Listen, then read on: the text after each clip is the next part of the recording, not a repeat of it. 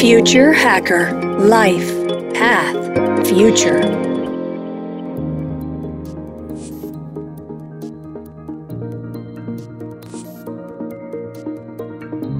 Olá pessoal, bem-vindo ao Future Hacker. Meu nome é André Chaves e temos aqui um convidado muito especial que é o Rodrigo Helser. Ele é administrador de empresas, empreendedor há 24 anos e profundo estudioso em Customer Insights. Né, dentre as suas empreitadas, né, ele tem destaque ao Samurai, como agência de comunicação, que ele vendeu depois para a Macan Erickson, a PicMe, que é de alimentação saudável, e agora ele está assim, há sete anos se dedicando de corpo e alma aí a Stiling. Né, o Stiling é uma plataforma SaaS né, de inteligência artificial que permite o gerenciamento da marca em tempo real, com base nas opiniões e conversas espontâneas do cliente a partir de múltiplos canais digitais. E trabalha com diversas companhias grandes, né, como Natura, Itaú, Bradesco, Claro, Croton e Gol. E dirige um time de mais de 200 colaboradores, sendo 10 mestres e PhDs, formados nos principais centros de pesquisas do Brasil.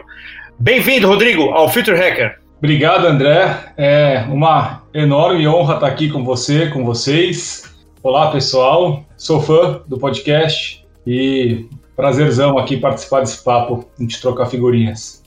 Vamos lá, cara, o prazer é nosso e ficamos mais felizes ainda que né, foi a indicação de um, de um outro entrevistado, é uma rede muito legal que está se formando aí e muito feliz aí com a sua presença.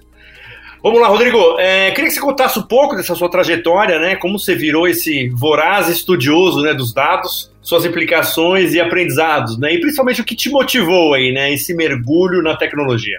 Bom, é, longa história curta. Minha formação em, em, em negócios, em administração de empresa, mas minha escola foi a, a, na Integration Consultoria, a quem eu sou muito grato aí pela primeira formação. E naquela época eu trabalhava no time de inteligência do consumidor, coincidentemente, é, depois apelidado, chamado de marketing. Tive uma passagem né, pela, pela Samurai, que você já comentou, é, como agência, numa cadeira muito forte de planejamento e, e a agência inteira voltada a, a, a até uma abordagem muito forte em planejamento de comunicação, estratégia de comunicação, entender no final do dia como a gente resolver problemas complexos e movimentar o consumidor a, a adquirir um produto, né, ou um serviço. Enfim, depois foram algumas outras empreitadas, é, entre elas aí a PicMe, empresa de alimentação que hoje está no varejo, um venture builder chamado Play e mais recentemente Stiling, a quem eu posso dizer que é minha segunda família, um filho, tá, para a gente brincar do jeito que a gente quiser, mas a que eu dedico o tempo que eu tenho e não tenho para fazer voar. E na Stiling eu tive, tive um enorme prazer de conhecer dois caras que eu admiro muito, hoje meus sócios, os outros dois fundadores da empresa, que estavam iniciando mestrado em ciência da computação e me introduziram ao fantástico mundo dos papers, como consultor e depois publicitário, eu não tinha o hábito de beber nas fontes da academia. Aprendi muito com eles a riqueza que existe. Me debrucei num assunto mais específico e que me encantou muito, que chama Network Science, ciência de rede, ciência de networks. Dentre os assuntos abordados, né, tá comportamento em redes sociais, comunidades, wisdom of the crowds e por aí vai. Enfim, a gente vai falar acho que mais disso hoje. Mas esse daí é esse é um pouco da minha jornada, o, o bichinho que me picou para entender mais né, sobre Customer Consumer Insights. Que vem muito da, do incentivo da integration, da experiência com a agência muito inclinada para planejamento e desses meus outros dois sócios que me inspiraram ao mundo da, da ciência e, e, e de estudos acadêmicos. Não, muito legal, cara. Somos parceiros com relação a esse interesse, cara. Engraçado que eu lembro que eu fiz um curso há muitos anos atrás mas que foi a SPM que fez uma joint venture com o ITA para fazer um curso, cara, foi muito interessante. É mais ou menos esse teu desejo também, né? Quer dizer, a gente veio da área de negócio, mas assim, esse mergulho um pouco mais profundo na tecnologia é muito interessante, né? Quero te dar uma visão aí mais, mais ampla aí. Mas vamos lá, entrando exatamente um pouco nessa parte de, de network, de comunidade, você tem um artigo, né, dois anos atrás, em 2019, você escreveu que as marcas deveriam enxergar pelos óculos da comunidade, né? O que, que, que significa isso? Eu vou dar um passo atrás para a gente dar dois para frente, tá? A gente fala muito de transformação digital hoje como um grande vetor aí de dentro desse nosso campo de interesse de tecnologia. Mas é, existe junto desse movimento uma outra transformação, que é uma transformação socioeconômica. a gente vem é, passando por diversas, diversas indústrias que têm sido descentralizadas. Descentralizadas em poder, descentralizadas em poder no sentido de econômico e poder no sentido social mais pessoas controlando um network, com poder de voz no network mais descentralizado. Quando a gente olha a evolução da comunicação nos últimos anos, dentre outras indústrias, como por exemplo a indústria de criação de compartilhamento de conteúdo, onde você tem um movimento de Creative Commons, parte de, de, conhecimento do mundo com Wikipedia, é, todas as discussões que hoje estão mais quentes do que nunca em torno de centralização do sistema financeiro com, com blockchain, Bitcoin, etc. São vários momentos de centralização e comunicação está é, tá dentro dessa dentro dessa grande transformação. Hoje, para você conversar, uma marca conversar com o seu público, não é mais sobre entender que é um target, como a gente chamou por muito tempo. E também não é mais necessariamente uma audiência, porque a audiência pressupõe que a gente está lá como se estivesse numa. a marca estivesse falando e tivesse uma plateia, uma audiência escutando ela. E também não é sobre isso. São sobre comunidades que estão unidas por interesses e não estão unidas em torno de uma marca, estão unidas por interesse, unidas pelo interesse de como ser uma mãe melhor, como ser o melhor esportista, como fazer um, uma comida mais saudável, como seguir uma corrente de, de veganismo, enfim, são comunidades que, estão que têm essa, essa, essa, essa afiliação por interesse e as marcas colocadas numa posição de não controlar mais essas narrativas, essas conversas, mas poderem decidir se elas querem ou não querem participar dessa, desses diálogos entre essas comunidades. Muito mais do que olhar a, o nosso público, o nosso consumidor, através de uma relação one-on-one, a gente precisa olhar também que existe uma relação entre esses consumidores e uma troca frequentíssima hiperconexão entre esses consumidores em torno de comunidades de interesse que interessam as categorias da marca em que atuam. Consegui me fazer mais claro, André, sobre a pergunta? Conseguiu, conseguiu sim, e me, me traz um gancho que na verdade até não estava no script, mas é que eu acho que é importante, cara, que assim, né, esse é um fenômeno, assim, né, não é uma coisa tão antiga, né, é uma coisa relativamente recente. Agora, sim, eu queria botar um. Eu vou botar um tempero aí, cara, propaganda, cara. Assim, a propaganda, em tese, como era da forma mais ortodoxa dela, assim, né? De criar né, o apelo para que o consumidor ele consuma aquele produto. Então você está me falando, teoricamente, que as marcas agora têm que estar muito mais, do ponto de vista, preocupado com essas conexões, etc. Então, assim, a propaganda atual, ela datou? Longe de datar, ela só muda, muda de, de, de estratégia, de corpo é muito mais hoje sobre criar e participar de conversas e de inclusive construir uma marca que seja aceita por essa comunidade e que no mundo ideal inclusive seja defendida por essa comunidade. O consumidor tem muito mais poder na relação, é o que eu, o que eu vejo é mudou, mudou um pouco a, a, a fonte de, de poder. Se a gente pegar a publicidade lá né, de algumas décadas atrás, a marca falava o que ela queria, colocava o bebê na propaganda de cigarro, o médico na propaganda de cigarro, e, e tinha todo aquele glamour da, da, da comunicação e da, de um, uma veiculação num filme. Isso obviamente ainda continua, né? A emoção é emoção, a, a arte é arte, mas o como você trazer o consumidor para fazer um movimento de adquirir o seu produto, se interessar por você, admirar a tua marca, se conectar com o seu, o seu discurso, isso mudou muito. E eu vejo que entre, entre várias mudanças, né, é, essa relação de uma marca com as suas comunidades de interesses, né, da categoria que a marca atua, isso é um, é um caminho assim bem relevante e que a gente vem reparando muito nos últimos 3, 4 anos, sem necessariamente dar esse nome, sem necessariamente entender que a gente está vestindo esse óculos, mas não, não, deu esse nome, né, da importância de entender comunidades para isso.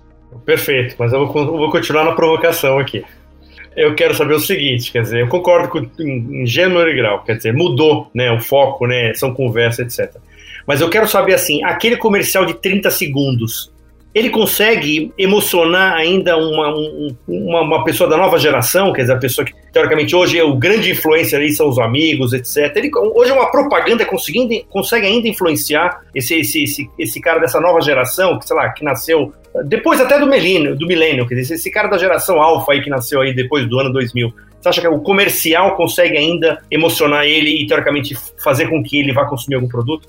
Eu vejo que o, o comercial, para começar, ele ganhou muitos concorrentes. Muitos concorrentes. Então, o poder que ele tinha no passado está muito diluído. Esse poder a gente pode chamar de atenção. A atenção que hoje uma pessoa dá para um comercial, ela é muito menor do que a atenção que a gente dava quando a gente via um bom período na frente da televisão. Teve que seguir, seguir uma grade, inclusive linear, que para você ver a continuação do filme, você tinha que esperar não sei quantos minutos de comercial. Então, se você não quisesse levantar fazer uma pipoca no banheiro, você ficava assistindo aquilo que vinha na, tua cara, né? Então, assim, a, o comercial como mídia, ele mudou, ele, ele, diluiu, ele perdeu muito, muito poder a capacidade criativa e publicitária, tem muitos amigos nesse mercado, ela continua valendo, mas talvez esses 30 segundos do comercial não é no fantástico que ele vai fazer diferença, é na, é na, na passe, passe e repassa do WhatsApp.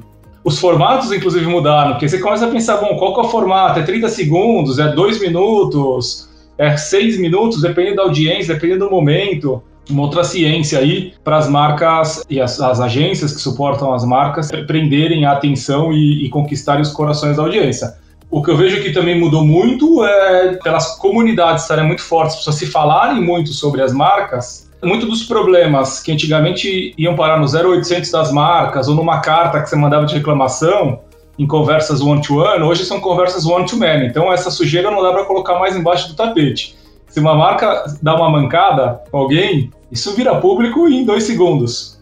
Agradecimento especial ao Reclame Aqui, mas as redes sociais também contribuíram muito com isso. Isso faz com que as marcas precisam ser muito mais verdadeiras e transparentes. Walk the talk. Não é só sobre, sobre talk, né?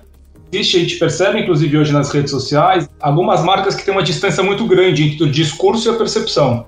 A marca fala que está investindo em A, B, C e D, quando você vê nas redes sociais, está sendo percebida por E, F, G e de um, com uma conotação completamente diferente do que a marca se propõe a fazer. Ao mesmo tempo, tem aquelas marcas que conquistam essa audiência, essa, é, que são legítimas e, e, coerentes no que, no que falam e acabam é, criando uma relação com as suas comunidades muito mais forte do que a propaganda tradicional ou até mesmo de um investimento publicitário.